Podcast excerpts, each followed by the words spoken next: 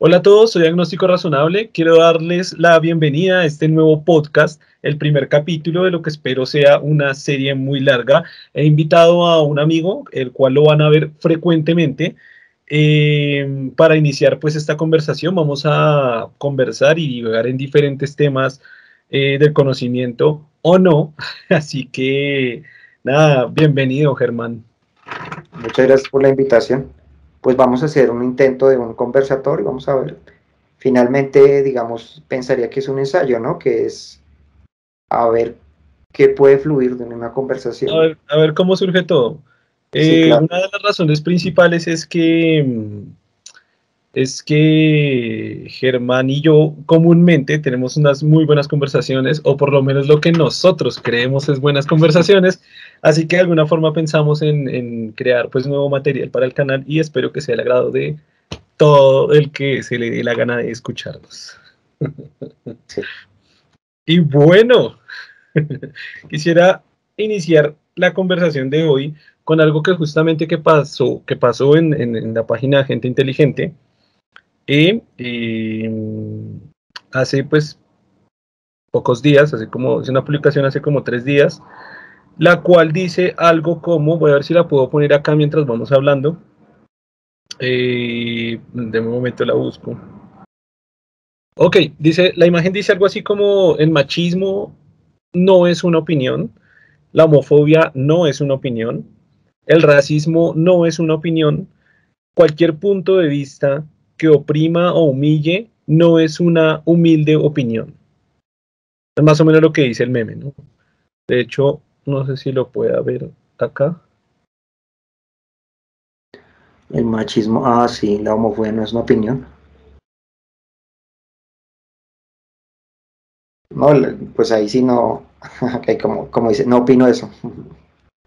Siempre es una opinión bueno, fue, lo, que me sorprendió mucho del caso eh, son los comentarios. Es decir, en los comentarios la gente dice, bueno, ¿y quién determina qué es machismo, racismo u homofobia? Yeguafobia y todo lo que se inventan para no recibir un punto de vista diferente a la dismorfia. Eh, otra persona dice, gente inteligente, esto es como un hater, eh, en serio, así te haces llamar, esto no es nada inteligente, la imposición acaba con el pensamiento y sin pensamiento no somos nada, no tiene nada inteligente. Eh, y bueno, una serie de, comentarios pues que me impresionaron porque la verdad es como que el meme está induciendo como al respeto, al respeto sobre lo que pudieran, lo que pudiera ser humillante, lo que puede ser degradante para un grupo de personas o para un número de personas pequeño, y, estos comentarios están como, como al contrario, como, como que creo que están poniendo eh, una opinión que puede ser racista por encima de, no sé, de la integridad de lo que pudiera ser, por ejemplo, la comunidad de, negros o la, o, la, comunidad de LGTBI, ¿no? O sea, homosexuales. Eh, entonces, e, esas personas están como diciendo, claro, están, de hecho es un tema muy interesante para analizar porque de hecho, entramos a, hablar del tema de la libertad de expresión, ¿no? Es decir, ahí en, esos comentarios se puede ver que lo que están diciendo es no me importa, es una opinión, la vamos a seguir dando, y esta gente no me importa de lo que se, este, se sienta humillada o se sienta ofendida, pero al final, pues, eh, es una opinión, y sí es una opinión y sí la voy a dar. Y no sé, creo que eh, estoy muy, muy de acuerdo, por supuesto, con la libertad de expresión, pero cuando la libertad de expresión está, digamos, denigrando a un grupo de personas o humillando o haciendo sentir mal a un grupo de personas, pienso que está muy mal y pienso que no debe, no, no, no, no se debe dar esa opinión como tan libremente. Es que no, no debería existir esa opinión por simple pensamiento, ¿no? No sé qué opina usted. Pues igual es que, digamos, la, la construcción de, de, digamos, de, de una idea requiere de todas maneras estar expuesto a, opiniones que no nos agrade. Entonces, finalmente, no creo que censurarlo sea una respuesta. Sencillamente hay que mm, encontrar una forma de discutir con ese tipo de personas. Encontrar, digamos, cuál es su motivación, qué es lo que, por qué, por qué tienen esa tendencia de odio en, en la forma en que se expresa Pero finalmente hay algo constructivo ahí, ¿no? Porque de ahí se puede construirlo. Claro, pero es que yo, yo tampoco estoy hablando de censura. Digamos que por eso dije que estoy muy, muy de acuerdo, por obvias razones, con la libertad de expresión. De, expresión. Yo no hablé de censura. Y por eso también al final dije como que, como que no, no es el hecho de que la gente no debe opinar eso, sino que por propio pensamiento son, son como parámetros u opiniones más bien que están basadas en, muy poco raciocinio, en muy poca lógica. Eh, es decir, e, e, ese, ese, ese, último pedazo del meme que decía no, no es una humilde opinión, ¿no? Porque hay mucha gente que se encuentra diciendo eh, mi humilde opinión es que maten a los homosexuales. y, eh, ahí es cuando el meme está diciendo no es una humilde opinión, o sea, esto es que, eso ni debería ser una opinión, ¿no? Eh, digamos que comparte el hecho que usted dice que, que, que, es un tema y que se debe poner en la mesa. Por ejemplo, eso lo estamos haciendo justo ahora, pero no sé, no sé, no sé cómo poner esto como una opinión, no sé si me hago entender, o sea. Sí, digamos que la cuestión ahí es que... ¿Cómo, respetar finalmente, finalmente sí es una opinión. El punto con eso es qué tan constructivo puede llegar a ser esa opinión. Cómo se puede discutir con él cómo construir a partir de él, ¿no? Ese es el gran punto con eso. Si se parte de una expresión de odio, es difícil eh, argumentar ahí porque, pues, eh, primero hay que eh, encontrar la manera de, construir a partir de esa expresión de odio. Y ahí sí se puede argumentar. Entonces, estaría que, sí. En que la gente, o sea, en que el racismo es una opinión respetable, o la homofobia o la homofobia? Eh, diría que es una, eh, está muy arraigado a nosotros, ¿no? Es una tendencia natural, eh, es una característica propia de, de, nosotros de ver en, lo ajeno, en lo extraño, algo que debe ser rechazado, ¿no? Entonces, es más una cuestión de, aprendizaje en tolerancia y de conocimiento de, que las diferencias son lo más natural en, en nosotros y, existe en, todo, en todo lugar, hay diferencias. Por tanto, pensar en uniformidad no tiene sentido. Entonces, primero hay que construir a partir de eso. Claro, de acuerdo, pero entonces, ¿qué, qué, qué opina de, de, los racistas? Mm, entiendo lo, lo que los motiva. El punto ahí es, ahí es donde le digo que hay que construir, ¿no? Primero, el racismo no es extraño porque raza como tal no existe. Nosotros no, existen razas como tal. Eso, eso entonces es extraño, ¿no? Digamos, en otras especies la diferenciación propia que se dio, sea por la crianza o lo, que sea, sí existen como tal razas, porque hay características muy diferenciadas entre los individuos. Pero nosotros no. ya de ahí partimos de un problema ahí, ¿no? Digamos, hay que plantearles eso, ¿no? Desde el punto de vista biológico o científico, es como absurdo hablar de razas en, los seres humanos. O sea, la diferenciación genética no alcanza a ser tan grande para hablar de razas. De razas, como en otras especies, exacto. Entonces, pues ahí ya partimos de un problema, ¿no? O sea, estamos hablando de diferencia y, no, no existe esa diferencia. Pero digamos, la cuestión es esa, usted y yo entendemos esto. Y mucha gente, mucha gente sé que lo entiende, estoy segurísimo. Quisiera creer que la mayoría, ojalá, espero que la mayoría. Pero cuando hablamos de un racista o un homofóbico o muchísimos, un machista, eh, o sea, el punto no es, que, no es que no lo entiende, sino que difícilmente lo va a entender. O sea, a veces diría que casi es imposible. O sea, gente está, aunque depende de la edad, ¿no? pero gente está muriendo ya anciana siendo machista y homofóbica. Y, ah, bueno, otra cosa que quería traer a colación con esto mismo es que esos comentarios uno pensaría que vienen de, de, ancianos, ¿no? Pues, se ve en la foto de perfil, no sé qué tan real o falso sea, se ve gente joven.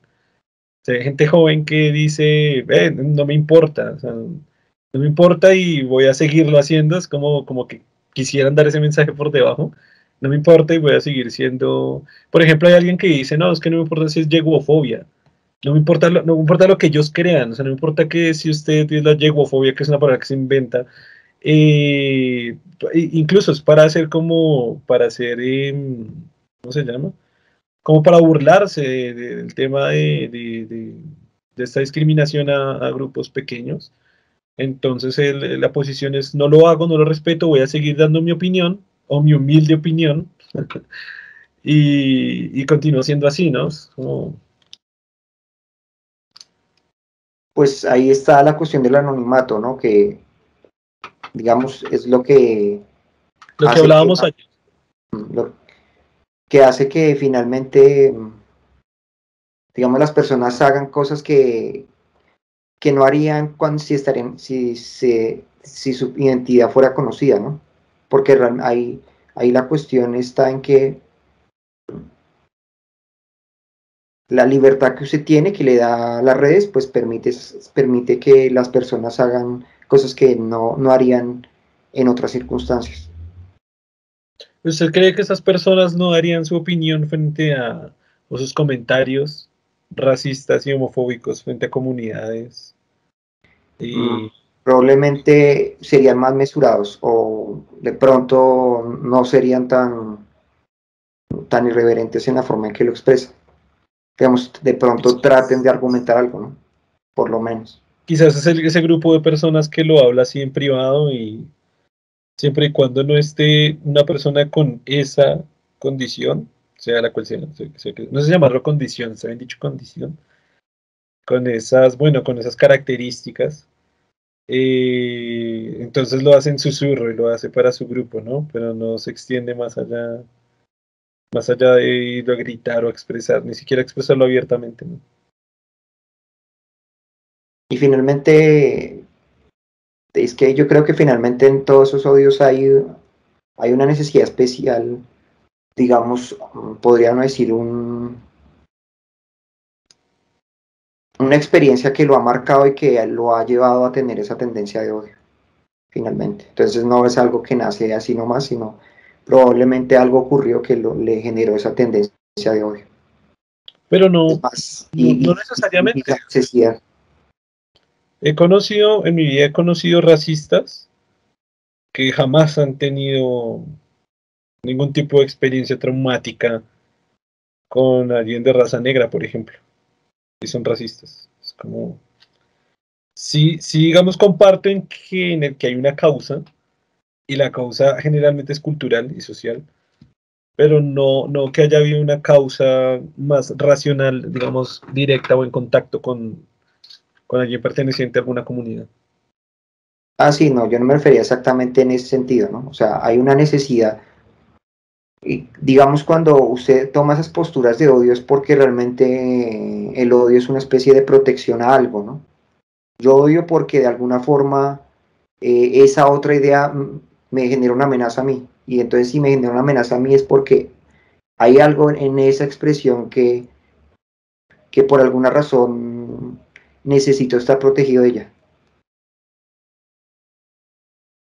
Ahí está pues la idea de que muchos homófobos o muchas personas que son que tienen ideas homofóbicas finalmente pueden tener tendencias homosexuales que finalmente los lleva a ese odio también o otras cuestiones de ese tipo, ¿no?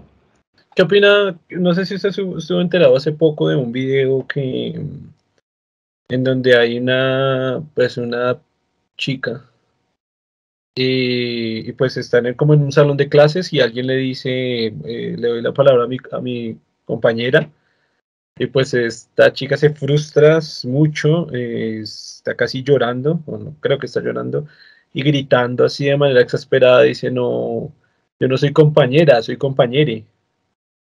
Tiene que decirme compañere.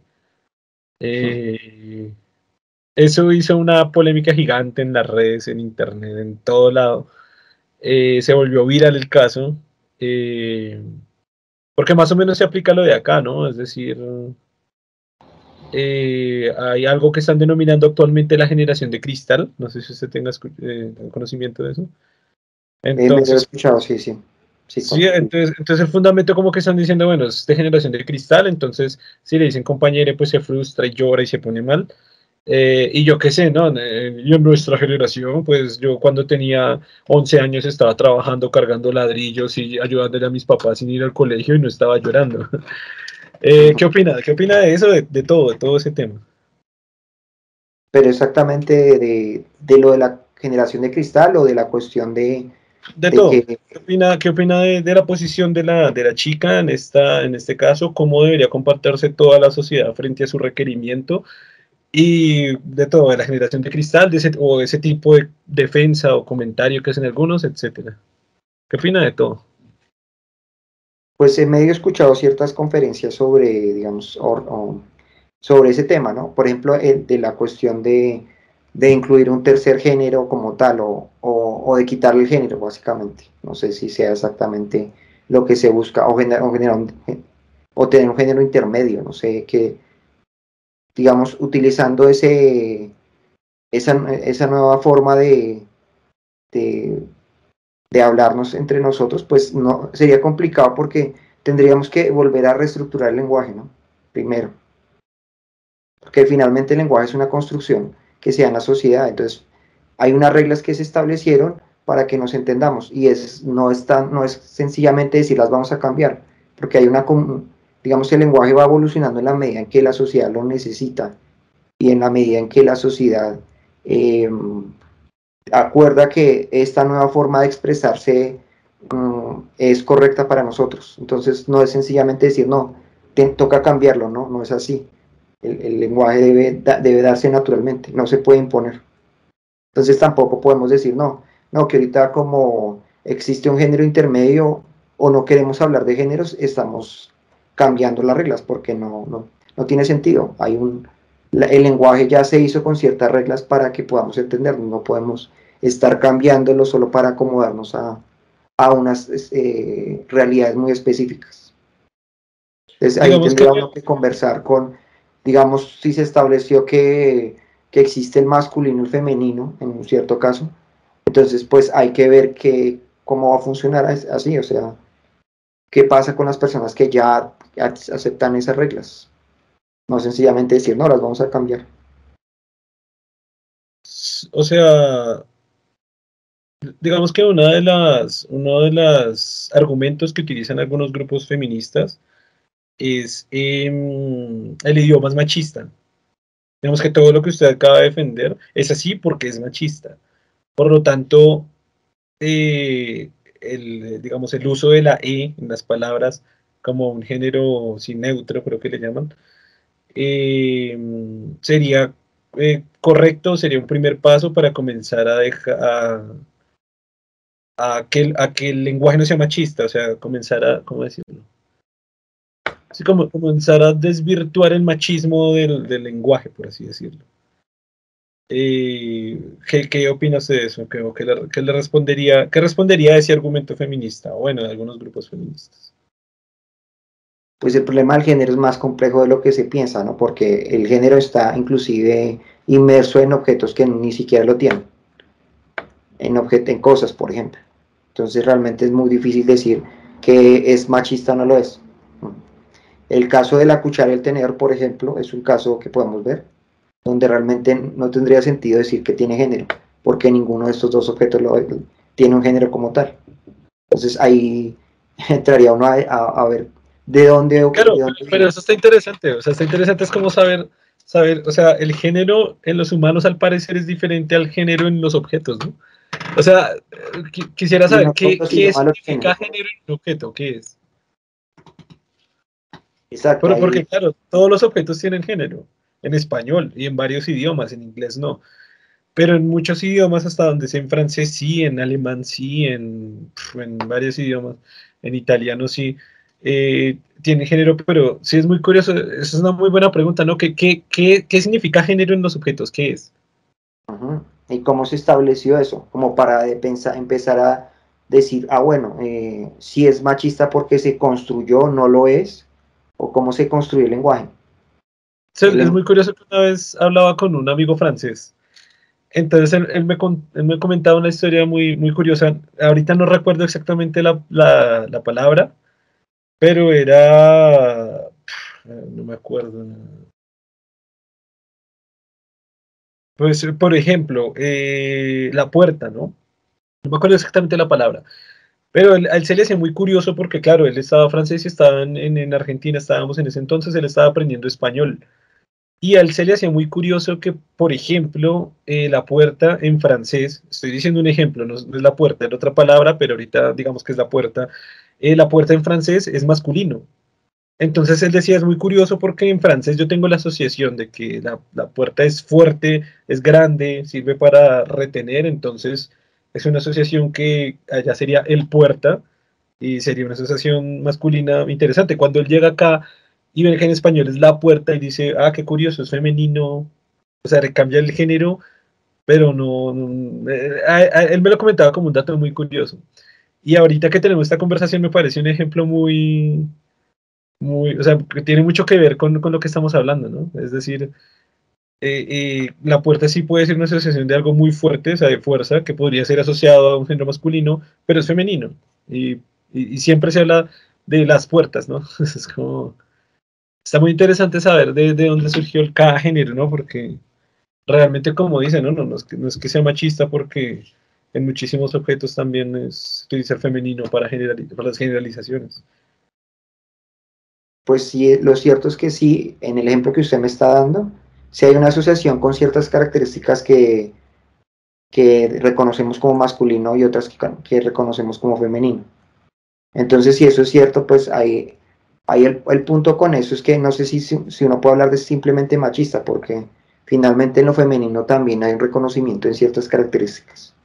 Entonces, decir que solo el lenguaje es masculino sería prácticamente no reconocer el papel que siempre ha estado, cuando la, mujer ha estado interactuando en él y ha estado construyendo también el lenguaje de una u otra forma. Entonces, como tal, también le pertenece. No puede ser más de solamente un género. Sin embargo, creo que digamos que el, que el punto exacto que, del, que, que, ellos defienden es el tema de, lo típico, ¿no? O sea, si hay 100 eh, mujeres en un grupo y hay un hombre, el, eh, se debe decir ellos, ¿no? ellos vienen, ellos están caminando o ellos están protestando. Eh, la presencia masculina hace que el grupo cambie totalmente a masculino. Mm, entiendo su ejemplo, pero finalmente es que en esa anotación prácticamente lo que se hace es que en general cuando se habla de un, de un conjunto, un conjunto como tal global, siempre se utiliza el masculino, al parecer. Sí, o sea, Aunque una extraña diferenciación ahí, ¿no? Que sí me genera un poco de duda, ¿no? La cuestión de que cuando el género sea femenino haya una denominación específica para eso suena un poco, hay algo como contraproducente, ¿no? Porque pues, eh, digamos que si hablamos de, de, de, que el lenguaje sea más específico, sería, lo ideal sería que pudiese haber una diferenciación. O sea, uno general y uno para cada uno de los géneros para que usted sepa específicamente algo. Como pasaría eso. Pero yo, soy defensor de, la Real Academia de la Lengua. ¿Por qué? Porque me gusta pues, utilizar el español, que es el idioma que hablamos de una manera pues, correcta y que se entienda más que todo a nivel formal. Es decir, cuando, por ejemplo, transmito información que es en, en el blog, que es a nivel de escritura, o incluso cuando estoy haciendo los libretos para los videos, pues debe ser algo realmente estructurado con, con palabras que tengan un significado, digamos, único, o no necesariamente único, ¿no? Hay conceptos que significan varias cosas, pero que, que, que, signifiquen ese grupo de cosas y que no cada quien interprete las cosas como quiera, porque es que no nos podríamos comunicar, sería complicadísimo el, tema de la comunicación, si cada pues uno cambia las palabras a su, a su grado. Entonces, digamos que lo que estaba diciendo era que como soy, digamos, sigo o me gusta estar al tanto de lo que se declara desde la Real Academia de la Lengua, es, este los, es precisamente lo que usted decía, es, es, la forma de hacer la generalización a los grupos, o sea, es decir, como, como en español no tenemos ese, ese otro género, porque es decir, eh, en alemán existe, en alemán está este, este tercer género que usted, que es el neutro, es decir, hay femenino, hay masculino y hay un neutro que igual jode todas las cosas en el aprendizaje porque no solo tiene que declinar las palabras al femenino, al masculino, sino también tiene que declinar al neutro y es alguien que, en una lengua como la española o como la inglesa, eh, gente que hablamos estos idiomas, nos queda muy difícil entender esta nueva conceptualización del, género neutro. Pasa que en español, como no existe, pues precisamente ese género, género neutro es el mismo masculino, digamos que pienso yo que es como una, es como, es simplemente la, la palabra, la forma que hay de la generalización. E, entonces, por eso lo que pensaba con eso es que yo no estoy seguro si el género, el que hablamos como el genérico, realmente se pensó o se ideó como un género que identifica lo masculino. Creo que no, que siempre se pensó como un género que habla de lo global. Sin embargo, parece que para el caso de lo femenino sí se hizo un, algo específico. Y, en, lo masculino lo que se hizo es que sencillamente no se habló de lo masculino, sino se, se integró al, al, género global. Pensaría más por ese lado, digamos que pensaría en el español algo así. No pensaría que al comienzo se pensó como lo masculino y luego, y luego lo femenino, sino se pensó primero en lo general y luego se pensó en, lo femenino y finalmente lo masculino quedó inmerso en lo general. Pensaría más por ese lado, digamos. No pensaría que, digamos, los, eh, y, cuando hablamos en general, se refiere específicamente a masculino, sino es algo global. Y como que siempre se pensó así. Más bien que se hizo como lo específico para la mujer, para lo femenino. Pero digamos, pensar. imagínese, que en esa, en esa estructuración o definición que se hizo desde esa, en, ese momento, ellos hubieran dicho, ok, eh, vamos a dejar las como el plural general. Eh, eh, es decir, es posible que estando, teniendo en cuenta este argumento feminista, es posible que el que haya estado construyendo esta parte o declarando, no sé, los académicos que estuvieron declarando esa parte del lenguaje dijeron, obvio, los hombres somos más importantes, eh, esto es lógico, entonces el plural que sea masculino. O, o es que es complicado, porque igual el, el, lenguaje es algo vivo, ¿no? Quizás, quizás esta generalización de los se dio mucho antes de, de que cualquier academia la estableciera, como algo estructurado, lógico, o sea, escrito y académico, sino que simplemente esto ya venía de muchísimos años atrás como un masculino que se había hecho como un general, simplemente se estructuró con base a lo que, a lo que ya estaba. La pregunta sería más, para, para uno responder eso tendría que ver el origen como tal, para ver qué vino primero, porque podría ser, y creo que tengo la, la idea de que en el lenguaje español por lo menos, primero vino la generalización, y ya posteriormente se especificó y se le puso y se le puso algo específico al género femenino. Pero en general creo que siempre todos eran los. No se hablaba de las y los, sino los. Y para ambos casos eh, no, no había esa diferenciación. Parece que posteriormente se, se creó la diferenciación para el femenino.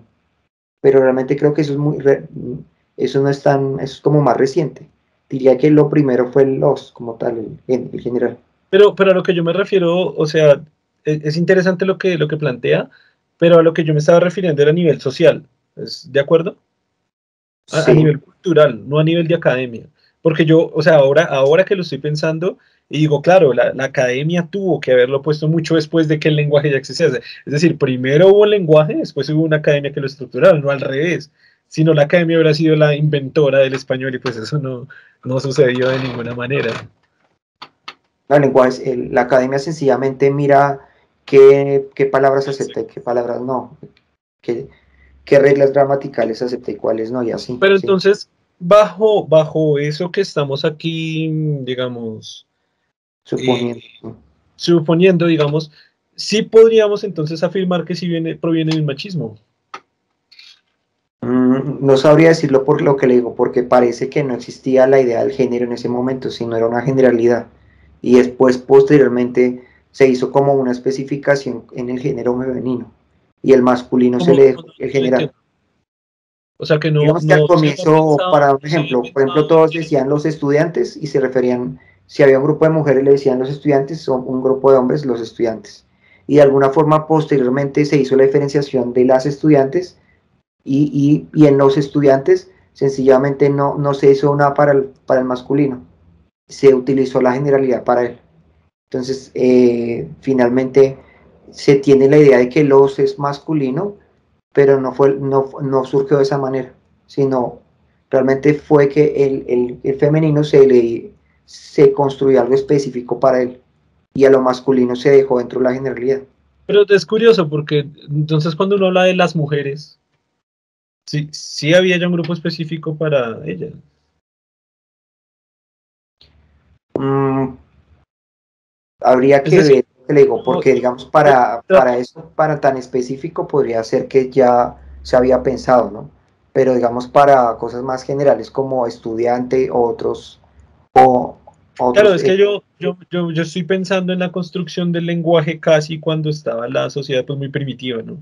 Entonces me estoy imaginando un grupo así de, de campesinos en algún reinado de España, en algún reino de España, donde, donde los hombres van a trabajar, las mujeres se quedan, y ahí sí que hay una diferenciación muy importante, ¿no? Es decir, los hombres van a estudiar.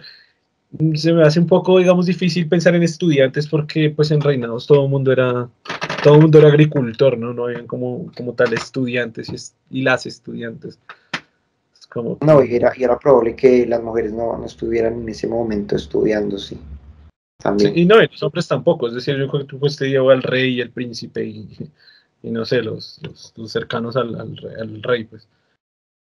Así que, pues, si es hombre, se tiene que ir a producir allá su granja y pagar impuestos de monedas de oro, ¿no?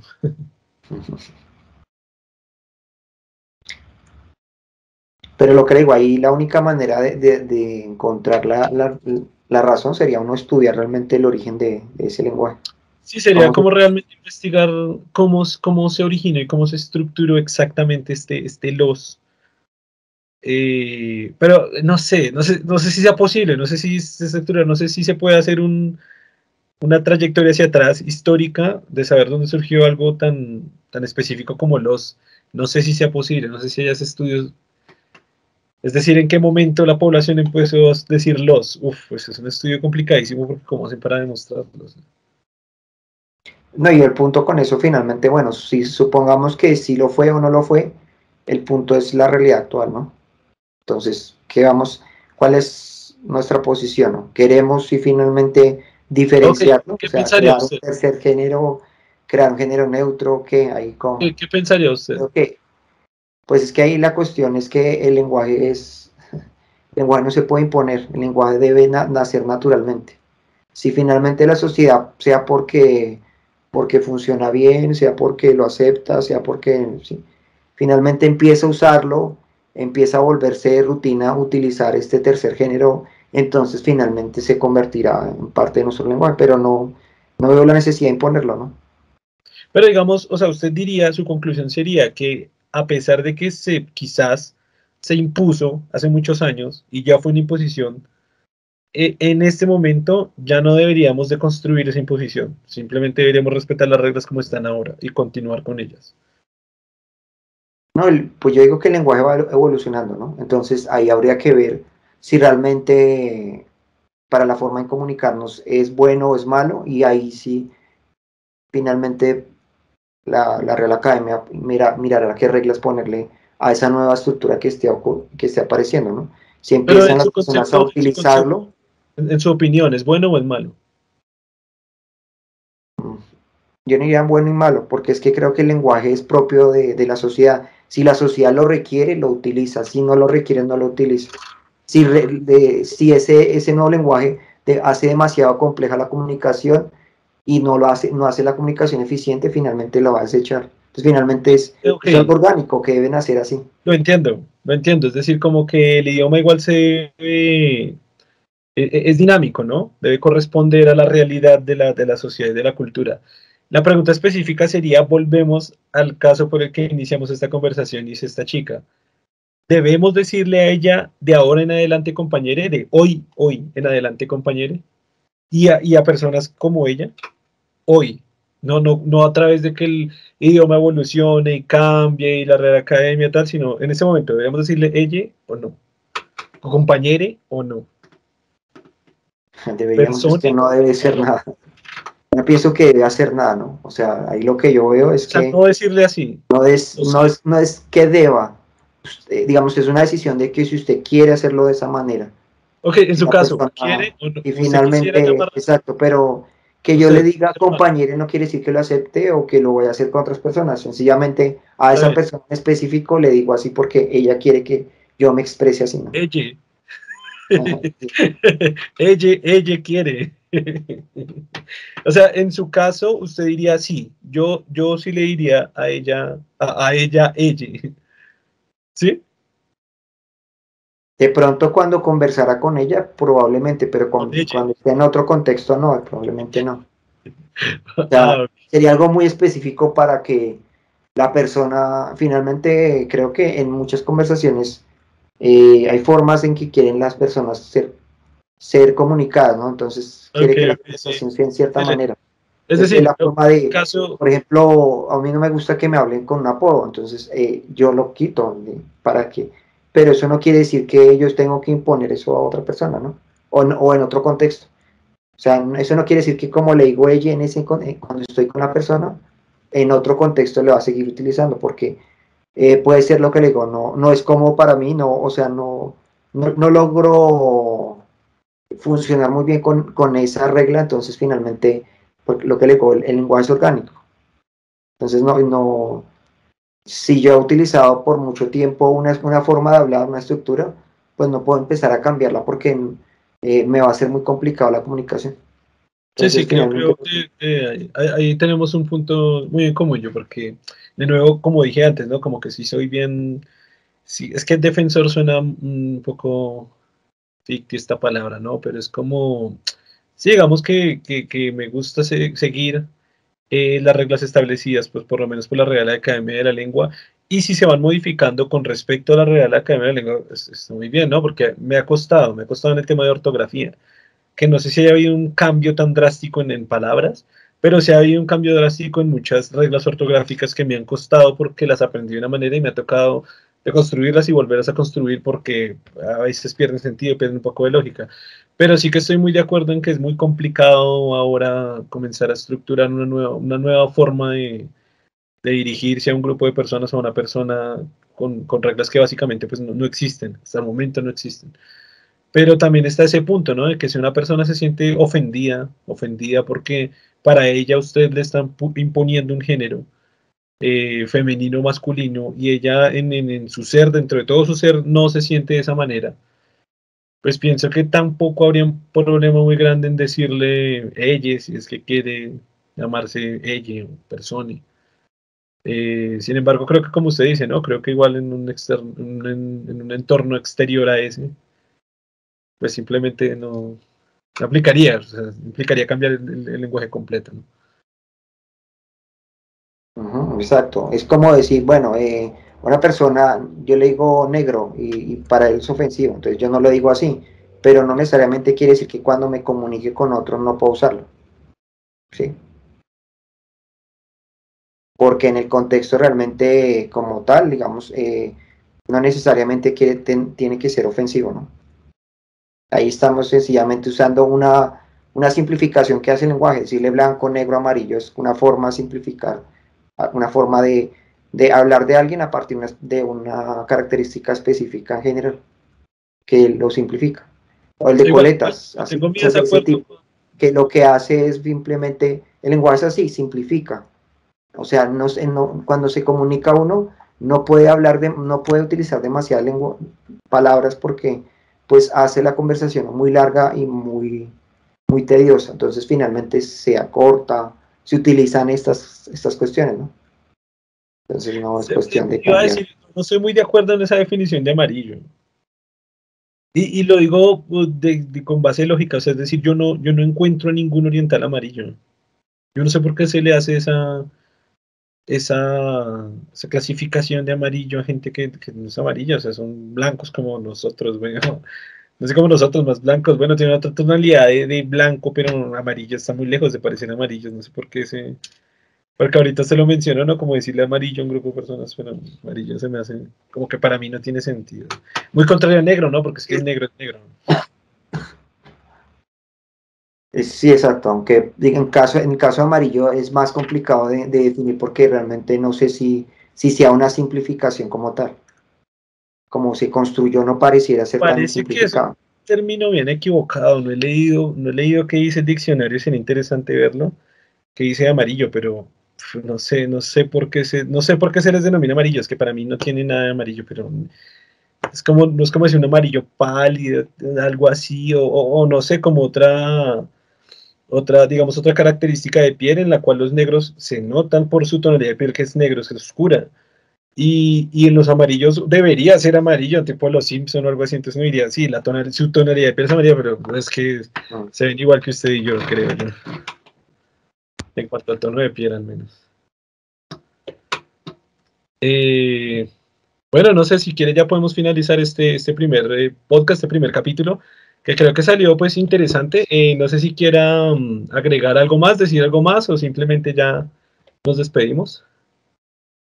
Mm, de pronto redondeando la cuestión, digamos, de la otra cuestión que digamos no planteamos, es lo de la generación de cristal, ¿no? que digamos que hablamos ah. de un aspecto que, que, es otra cuestión ahí. Entonces, si quieres... Pues ok, continúa. la generación de cristal, digamos, uno lo que puede decir es que eh, todo exceso es malo, ¿no? Parece ser que en esta generación eh, tuvo una sobreprotección de sus padres y, y por eso tienen estas como estas cuestiones, ¿no? Que lo podría, que podría bueno, creo, pues, o sea, si lo hablamos nos vamos a alargar, porque es que nos están llamando generación de cristal a usted y a mí. Y, me pareció en lo que acabo de decir que usted está refiriéndose a generación de cristal a, a, la siguiente generación de nosotros, que igual también les llama generación de cristal. Y los que posteriormente comienzan a hacer generalizaciones así medio absurdas, ¿no? Es decir, Sí, sí, sí, yo soy acá el viejo, entonces yo tengo 50 años y aquí para abajo todos son generación de cristal. No, y también de, esa, idea es que también está muy centralizada en ciertos países donde sí se dan esas características. Digamos, en otras regiones donde eh, los padres no le pueden dar ese bienestar, no se podría hablar de ese tipo de generación. Entonces están generalizando una generación que probablemente se está dando en los países desarrollados y la extrapolan a toda, a toda la nación a todo el, planeta. Entonces, no, ese es un problema también. Y, es muy curioso lo que acabo de decir, o sea, es decir, porque dije la edad, dije 50, desde los 50 están llamando a todos separado generación de cristal, pero lo que le acabo de comentar de esos comentarios en gente inteligente, en gente inteligente en las diferentes redes que, en, en las que estamos, y es, es gente más joven que usted y yo, diciendo generación de cristal a los más jóvenes. Entonces uno dice, o sea, defínanse, ¿no? Sea, generación de cristal es el que está diciendo generación de cristal o el que sigue.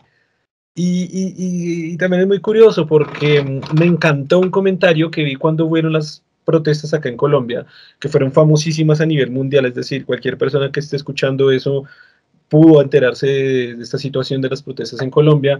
Y había un meme, una, una frase muy interesante que decía como nosotros somos los que estamos allá poniendo la cara, estando en primera línea, enfrentándonos con la policía, haciendo toda la resistencia y nosotros somos la supuesta generación de cristal. Y ellos están allá guardados en sus casas criticando desde las noticias a los demás. ¿Quién es la generación de cristal? Y creo que eso se aplica a las protestas que han habido en Chile, que han habido en diferentes partes de Latinoamérica, que han sido fuertes y precisamente los, los generación de, edad de 20, pues que menos, incluso hay gente de, podremos decir 17 a 30, quizás, un poco más rango de edad, un poco menos, son los que son, los principales que estuvieron allí parados, en, digamos, en, en pie de lucha, sí. En pie de lucha fuerte y directo con las autoridades, etcétera. Entonces ellos dicen, ok, y ustedes, que son los que dicen generación de cristal, se quedaron allá sentaditos en esos casos criticando desde el televisor. ¿Quién es generación de cristal? ¿no? Eh, me pareció muy interesante esa, esa frase o ese meme porque es, es correcto, ¿no? Es como Bueno, todos disculpen, tuvimos una pequeña interrupción en la conexión, eh, pero ya con esto estábamos diciendo, estábamos finalizando ya el tema. Eh, en el próximo capítulo vamos a hablar, vamos a continuar hablando sobre la generación de cristal u cualquier otro X tema, porque aquí estamos totalmente abiertos a hablar sobre cualquier tema. No sé si Germán quiera cerrar con algo, decir algo ya para despedirnos. Ah, no, pues mañana continuaremos, mañana continuamos el tema. Vamos a ver en el siguiente capítulo. Como las conversaciones de aquí en adelante. Ok, listo. Muchísimas gracias, Germán, por estar con nosotros y eh, nos vemos en el siguiente podcast. Un saludo a todos.